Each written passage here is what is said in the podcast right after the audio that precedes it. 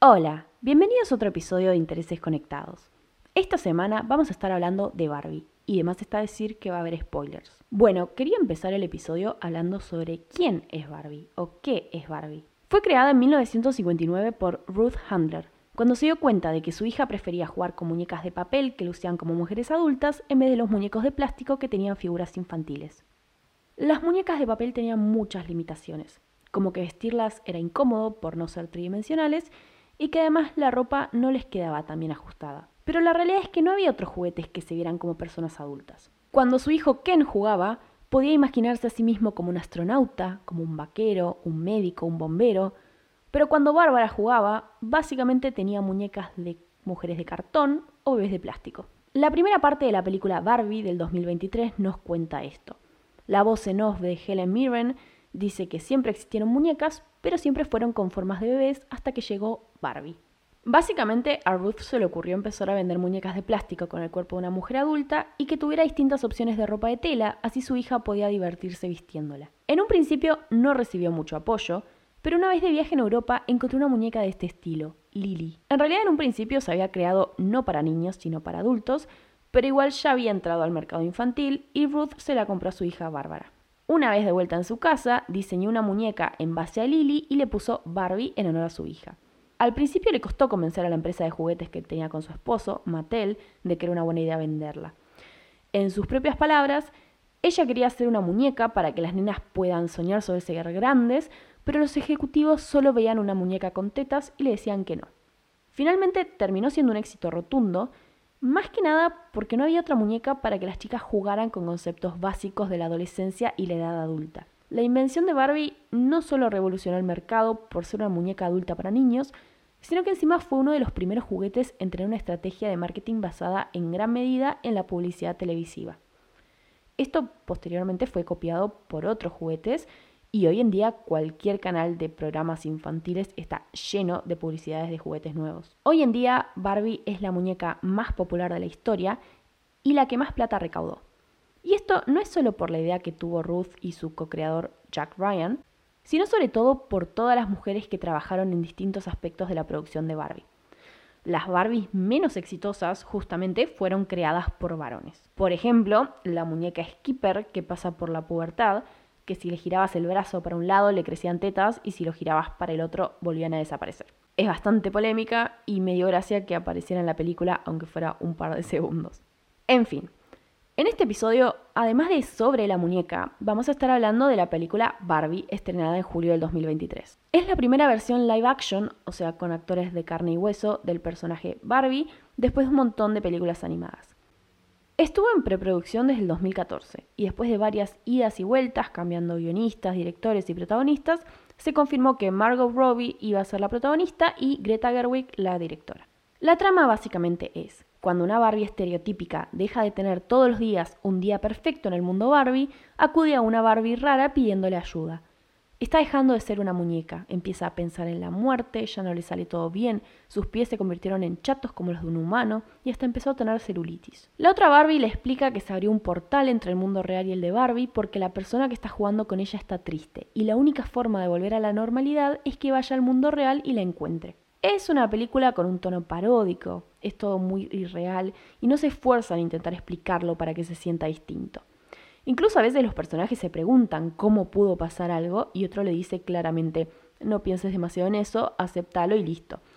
Porque no es importante. Lo que importa es que la trama hace referencia a la historia de la muñeca, planteando un análisis feminista de la sociedad y de Barbie como concepto. Esto es interesante porque Barbie y el género es algo que se viene discutiendo hace muchísimo. Diría que desde que se inventó la muñeca. Siempre hubo críticas y también hubo buenos comentarios sobre el tema. Empecemos hablando de lo malo y voy a dar un par de ejemplos concretos. En 1963 salió una Barbie niñera que venía con un libro que decía en la tapa cómo bajar de peso y aconsejaba no comer. Dos años después, en 1965, una Barbie de Pijama Party también venía con ese libro como accesorio, pero esta vez también había una balanza que marcaba 50 kilos. Se supone que Barbie mide más o menos 1,75, así que 50 kilos sería un muy bajo peso para ella. Con esta situación no fue la primera vez que Barbie fue acusada de ser un mal ejemplo para los chicos que jugaban con ella, porque desde el principio hubo críticas sobre cómo daba una impresión poco realista de cómo debe verse una mujer y que iba a llevar a que las nenas que la veían como un modelo a seguir tuvieran problemas de imagen y alimenticios. Esto no sé si está poco justificado porque la realidad es que un estudio en Finlandia analizó a las muñecas y si fueran una persona real les faltaría un 20% de la grasa corporal necesaria para que una mujer pueda menstruar. La respuesta de Mattel a todas estas críticas fue que Barbie no tiene ese cuerpo para dar un mal ejemplo, sino porque esas medidas son las más eficientes para crear ropa en miniatura que le quede bien, sobre todo si tiene cierres, broches o cosas así. Por eso necesita un cuello largo, una cintura chiquita y piernas largas. Y esto, la moda, es un tema importante, porque desde sus inicios Barbie fue ante todo un icono de la moda. Era la única muñeca que existía para que los chicos puedan crear distintos conjuntos de ropa comprándole prendas, porque la otra opción eran esas muñequitas de papel o de cartón con ropa de cartón. Mattel ganó mucha plata y popularidad, no solo vendiendo a las muñecas Barbie, sino también toda esa ropa para que se ponga y todos los accesorios posibles de imaginar. Es un poco como el modelo de negocios de las cafeteras con cápsulas. La verdadera ganancia no es vender las máquinas, que incluso a veces están con mucho descuento, porque el verdadero negocio es que tengas que seguir comprándoles las cápsulas compatibles para poder seguir usándola. En el caso de Barbie, la muñeca se vendía relativamente barata, para que gastes en más ropa y accesorios. Bueno, sigamos. Otra controversia fue en 1992 cuando salió la Barbie Teen Talk, una muñeca que tenía tantas combinaciones de frases posibles cuando hablaba que casi todas eran únicas. Una de todas estas frases era la clase de matemáticas es difícil, lo cual trajo muchas quejas porque podía implicar que a las mujeres les cuesta estudiar matemáticas. Y esto fue bastante parecido a lo que pasó en 2014 Dentro de una colección de libros que básicamente se llamaban Yo puedo ser y eran sobre distintas carreras, salió uno que se llamó Yo puedo ser una ingeniera informática. La historia incluía que Barbie era mala usando computadoras y tenía que pedirle ayuda a dos amigos varones para arreglar dos computadoras que había infectado con un virus. Y volviendo al tema de cómo se ve Barbie, en 1997 diseñaron un nuevo molde para su cuerpo, haciéndole un poco más ancha la cintura. Mattel dijo que era para que la ropa moderna le quede mejor, pero probablemente haya sido también para que haya menos críticas a su apariencia. Hoy en día existen Barbies con 22 tonos de piel, 94 tipos de pelo, 13 de ojos y 5 moldes de cuerpo.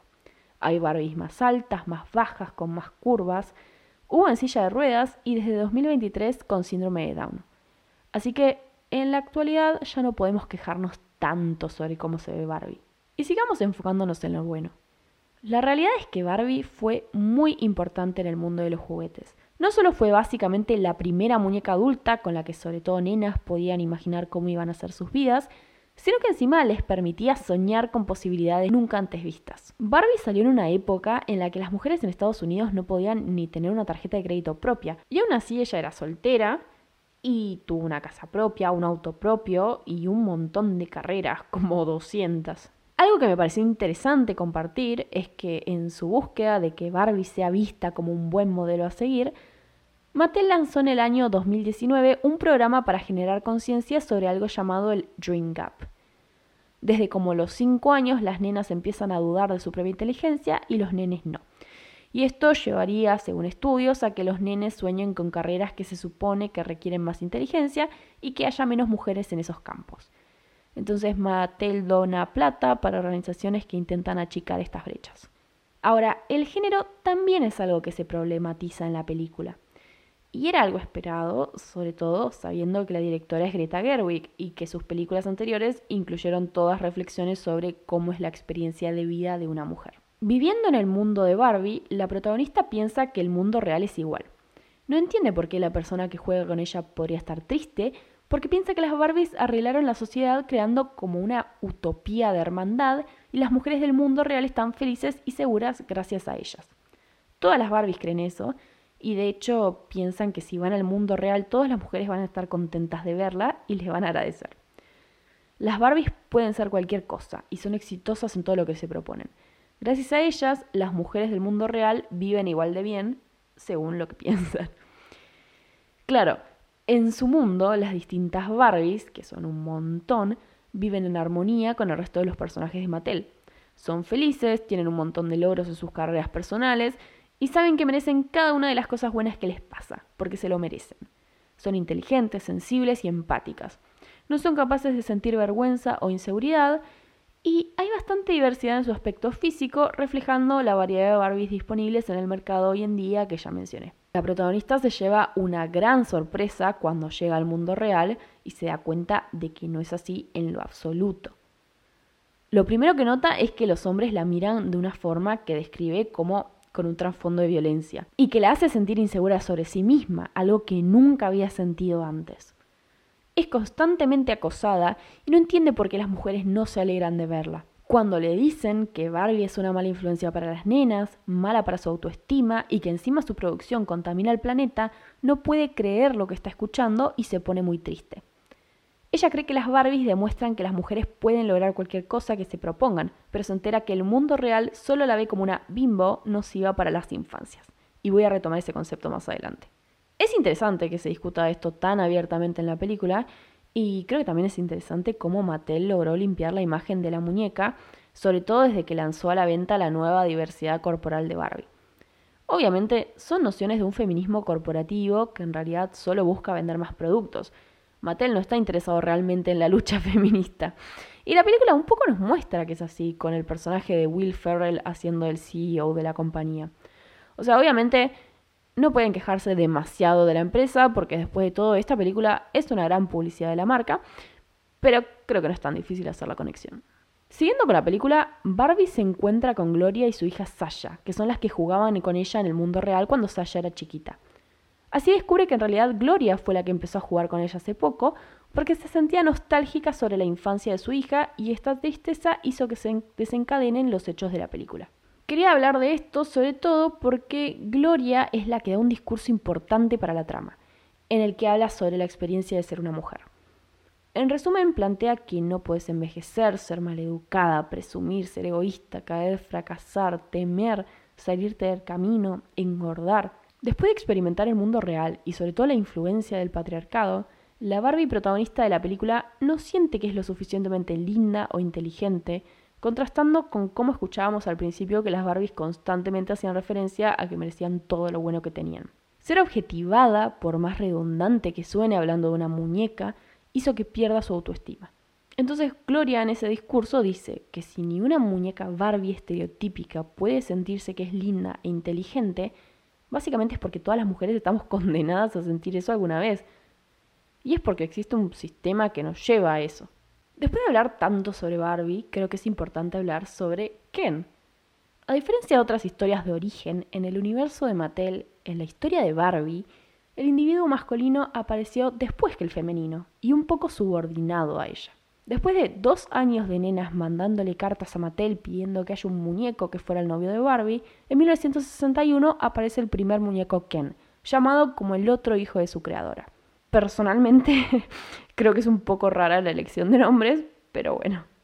Ken tuvo varias carreras como Barbie, pero lo más importante es que él existe para que las chicas puedan jugar imaginando cómo sería el comportamiento de un novio de la muñeca o proyectando cómo sería una pareja propia para ellas en el futuro. Algo importante es que, a diferencia de todos los otros juguetes de la época, los únicos roles que estos dos muñecos no cumplen son padre y madre. Ken y Barbie no tienen hijos y no están casados. Hay muñecos de Barbie y de Ken con ropa de casamiento, pero sería como en el contexto de un sueño o porque son modelos. Ellos nunca se casaron realmente. Y esto es clave, porque Barbie es una mujer joven de unos 20 o 30 años y sus únicas preocupaciones son su trabajo, estudiar, estar a la moda, salir con sus amigas, su familia y su novio. Pero no tiene hijos o una vida doméstica similar a la de los otros juguetes para nena del momento. Incluso en la primera casa de Barbie ni siquiera había una cocina. Igualmente Ruth, la creadora, dijo, yo no quería cambiar el mundo, quería mostrar cómo era. Y esto se nota, porque aunque un montón de cosas de Barbie fueran bastante pioneras, podemos ver el mundo machista en el que surgió. Por ejemplo, cuando Ken fue médico por primera vez, Barbie fue enfermera. Cuando Ken fue piloto, Barbie fue azafata. Pero eso no quita que haya creado un gran impacto en las nenas que jugaban con ella. Y cuanto más avanzaba el feminismo, más empoderada también estaba Barbie. Ahora, como ya dije, en la película vemos escenas tanto en el mundo real como en el mundo de Barbie. Pero es el mundo de Barbie, no de Ken, y esto se nota un montón. Las Barbies tienen posiciones de autoridad y prestigio, están a cargo de todo, mientras que los Kens no hacen mucho. Esto hace que el Ken protagonista se entusiasme muchísimo cuando descubre que el mundo puede funcionar de otra forma. Barbie se siente cada vez peor en el mundo real y atraviesa un montón de situaciones complejas emocionalmente. Él, en cambio, se siente genial, poderoso por primera vez en su vida. Cuando alguien le pide la hora en la calle, se sorprende, porque es respetado simplemente por ser un varón. Dice, ¿por qué Barbie no me contó sobre el patriarcado, que es cuando los hombres y los caballos dominan todo? Dándonos a entender que ni siquiera entendió muy bien cómo es, pero simplemente le agrada saber que está más cerca de tener todo el control en este sistema. Y rápidamente se vuelve adicto al poder. Va a una empresa y dice, quiero el mejor puesto, con más influencia. ¿No sirve ser un hombre para conseguirlo? Y un tipo en traje le dice que lastimosamente ya no es así, que hoy en día el patriarcado sigue funcionando igual de bien que siempre, pero un poquito más escondidas. Son diálogos muy directos, ni siquiera hay que analizar muy profundamente para ver estos temas. Igual me parece interesante porque se nota que Ken piensa que merece cualquier cosa solo por ser un hombre. Pero entonces seguro pensaba que pasaba lo mismo en su mundo, cuando era al revés. O sea, por ejemplo, cuando quiere hacer una cirugía en un hospital, porque piensa que puede ser médico solo por ser varón, implica que piensa que las Barbies médicas no son médicas por tener conocimientos, sino que simplemente son una mujer con ropa de médico y en este mundo que es al revés, él puede hacer lo mismo. Con toda esta información errónea, se va corriendo al mundo Barbie e instala una sociedad patriarcal junto a los otros Kens, lavándole el cerebro a las Barbies. Lo que aprendemos es básicamente que es tan inseguro que quiere tomar el control de esta forma tan violenta, aunque ni siquiera sabe bien qué significa el patriarcado, ni le interesa tanto encargarse de las tareas que implicarían estar en control. Una vez que esta dictadura de Kens es derrotada, las Barbies reinstalan su gobierno. Pero no quieren que todo vuelva a ser igual, sino que quieren ser una sociedad igualitaria. Y está bueno remarcar esto no estaban viviendo una utopía feminista, porque no había igualdad. Era como un patriarcado, pero al revés. De a poco empiezan a incluir a los Kens en sus tareas diarias, esperando que algún día puedan llegar realmente a la igualdad. Pero la dictadura patriarcal de los Kens fue fruto de ese sistema matriarcal de las Barbies. Estaban tan inseguros de sí mismos porque estaban en un sistema que los ninguneaba y cuando por primera vez sintieron que era posible estar al mando, se volvieron violentos. Entonces, la moraleja en esta cuestión es que ningún género debería estar al 100% en el mando. Esto siempre trae problemas para el resto. Barbie lo es todo y Ken es solo Ken cuando arranca la película, pero hacia el final son seres más tridimensionales y un poco más iguales. En el medio de todo este conflicto de la trama están los otros personajes de Mattel de los cuales la verdad es que no sabemos demasiado. Está Mitch, la amiga de Barbie que está embarazada, y en su momento fue polémica esta muñeca y tuvieron que sacarla del mercado y volver a lanzarla con un anillo de casamiento en su dedo para que los padres la compraran para sus hijos. Mitch no aparece demasiado. En la película se hacen un par de chistes sobre lo perturbadora que era, porque se le sacaba la panza y de ahí salía el bebé. Eh, pero no, no se ha hablado demasiado de ella. También está Alan, que es la pareja de Mitch, y él sí aparece un poco más en la historia, y vemos que no está contento con la dictadura de los Kens, aunque sea varón, e incluso ayuda activamente a las Barbies a restaurar su orden. Estuve viendo que hay gente que piensa que puede ser un personaje que existe como mostrando el lugar que tendría un varón gay en este mundo. Eh, no sé. Yo creo que también lo podemos ver como el único muñeco masculino que existe sin tener más copias, porque solo hay un Alan. Entonces no tiene tantas inseguridades y por ende no apoya el patriarcado. Pero no sé, no aparece tanto tampoco. Por ahí me habría gustado verlo hablar con Mitch, eh, que es su esposa en el mundo de Mattel, o, no sé, entender un poco más eh, qué pasaba por su cabeza. Las hermanas de Barbie tampoco aparecen, solo muy al pasar, eh, por ejemplo en esa escena de Skipper. Volvamos un poco a la trama de la película. Yo creo que no es casualidad que una historia así sobre el universo de Barbie salga ahora. Y esto es por varias razones. Para empezar, porque hace unos años que Mattel registra un descenso de ventas de Barbie y calculan que con este estreno van a subir sus números por lo menos hasta el año 2030. Pero más allá de eso, acompaña una tendencia que se está viendo hace un tiempo. En redes sociales se habla mucho hace unos años del Barbiecore, del estilo coquette o hasta de ser una bimbo, eh, que es algo de lo que ya hablé bastante en el episodio 27. Pareciera que cada vez más personas, sobre todo mujeres, están adoptando un estilo hiperfeminizado, tendiendo sobre todo a usar ropa y accesorios color rosa. Es un poco lo que planteaba al principio de los 2000 la película Legalmente Rubia, que fue el tema del episodio 24. Mostrar características femeninas como algo bueno y que no por vestirte de rosa sos una tonta. Esta ideología va como en oleadas, porque en el 2000 pasaba esto, pero en los 2010 hubo un claro rechazo a esta idea de la feminidad y se volvió muy popular ver como positivo no ser como las otras chicas. Ser única y diferente, no querer usar ropa rosa o que te gusten cosas que no se supone que son estereotípicamente femeninas, era lo mejor que podías hacer. Ahora, en cambio, esta vuelta a la hiperfeminización hace que muchas mujeres digan, soy exactamente como las otras chicas y me gusta hacerlo. Yo creo que el resurgimiento en la cultura popular de cosas como las películas de la saga Crepúsculo, la banda One Direction, las películas animadas de Barbie o la ropa rosa tiene que ver con esto. Hablar masivamente de estas cosas que antes se veían mal por ser para chicas. Incluso que ahora todos amen a Taylor Swift se relaciona con esa idea. Los fans dejaron de ser burlados por escuchar a un artista que según los medios solo era una loca que hablaba de su sex, y ahora de la nada todo el mundo dice que siempre fue fan. Se habla mucho más de sus letras, de su música, de cómo compone, y los medios empezaron a darle cierto reconocimiento que antes era impensado. Otro ejemplo que se me ocurre son esas fiestas temáticas de Bridgerton, la serie de la que hablé en el episodio 65. Mayoritariamente es mujeres juntándose con ropa de época para hablar sobre una historia que les gusta, bailar y comer algo.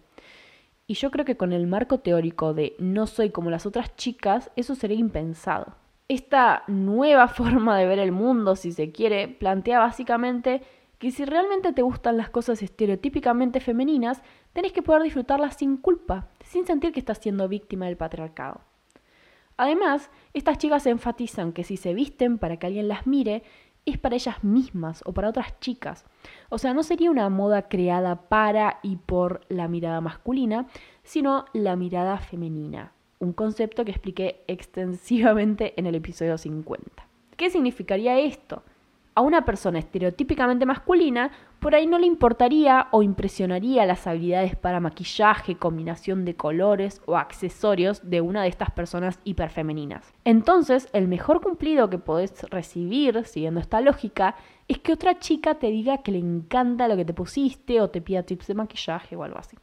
Incluso muchas de las personas que participan en esta moda y suben videos sobre esto a redes sociales aclaran que no se sienten atraídas sexualmente hacia varones y por eso tampoco les gustan las cosas típicamente más masculinas. Igual como todo, para mí hay un lado B de todo este festejo de la feminidad y es la idea de la bimbofication, o sea, de convertirte en una bimbo. Ya mencioné bastante el concepto, así que lo explico. Una bimbo básicamente sería una chica muy convencionalmente atractiva, generalmente rubia y que usa ropa rosa. Y estereotípicamente se piensa que sería una tonta con intereses superficiales, o sea, una chica tonta y linda. Desde el 2020, una cantidad de chicas empezaron a manifestar, sobre todo en TikTok, que estaban en un proceso de convertirse en una bimbo. No querían pensar más, no querían ser inteligentes, solo querían preocuparse por verse lindas y ser felices.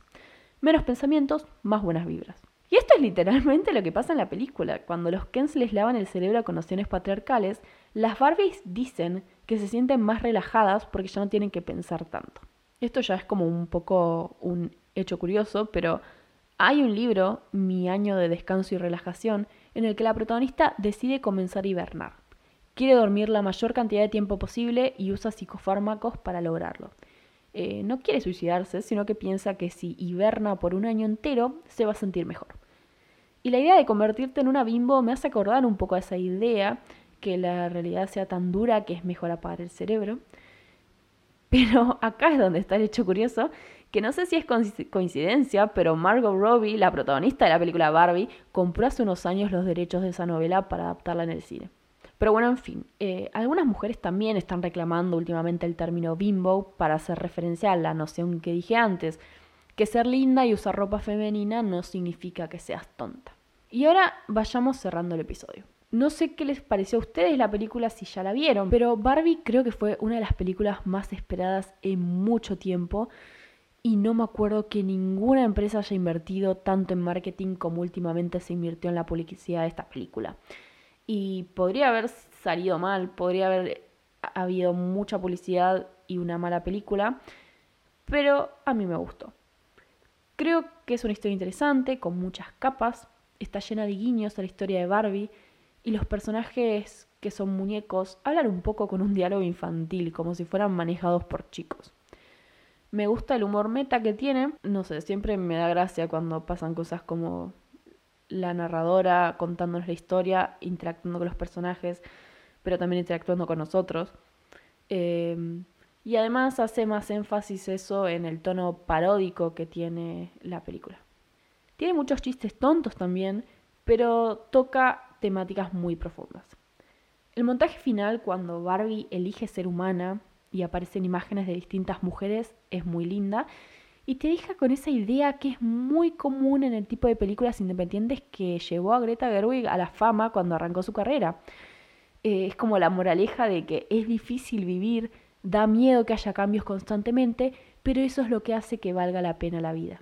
La historia festeja bastante la existencia de Barbie como concepto e incluso de su creadora, pero yo creo que sin llegar a idealizarlas demasiado. O sea, por ejemplo, se hace una breve mención a los problemas legales que tuvo Ruth con Mattel, y aunque se hace mucho énfasis en que las Barbies son diversas y que pareciera que pueden hacerlo todo, se deja en claro que no son un icono feminista y que no lograron ningún cambio sustancial en el mundo real son un producto de una empresa y punto. También me parece muy relevante destacar nuevamente que el mundo de Barbie no es una utopía feminista, sino una sociedad misándrica en la que los Kens no son iguales a las Barbies. Como para que nadie se confunda. O sea, el feminismo busca igualdad, no eso, y creo que eso es algo que terminan aprendiendo todos los personajes. La verdad es una película súper divertida, de mi género preferido, livianita, graciosa, pero profunda recomiendo que la vayan a ver al cine con un buen outfit rosa.